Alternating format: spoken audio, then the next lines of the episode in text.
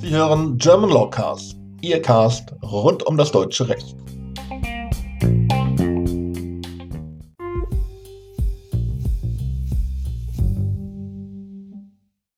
Heute ist Mittwoch, der 1. Mai, und ich bin Ralf Müttler. Neues zum Dieselskandal.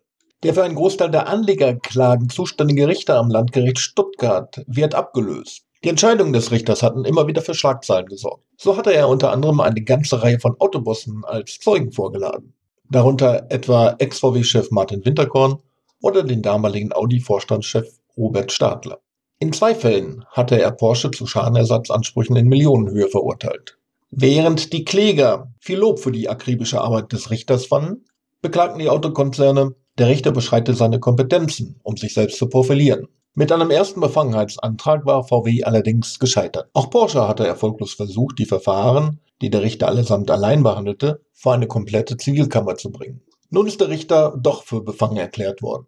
Gestolpert ist er letztendlich über seine Ehefrau. Der Richter selbst hatte offengelegt, dass seine Ehefrau wegen der Betrugssoftware VW auf Schadenersatz verklagt hatte. Jetzt ist er vom Landgericht für befangen erklärt worden. Die Folge hiervon? Sämtliche Anlegerklagen gegen die Stuttgarter VW Holding, die Porsche SE und die VW AG, die der Richter bisher allein bearbeitet hatte, müssen nun von anderen Richtern übernommen werden.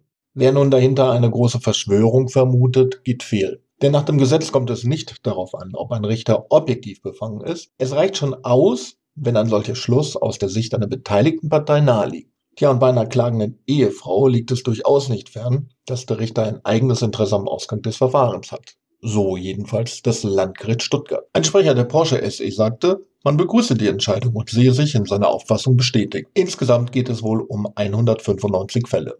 Alleine wird ein Richter diese Fälle auf jeden Fall nicht mehr verhandeln. Der neue Einzelrichter hat sämtliche übernommenen Fälle der Kammer vorgelegt. Künftig werden sich daher nun immer jeweils drei Richter damit befassen.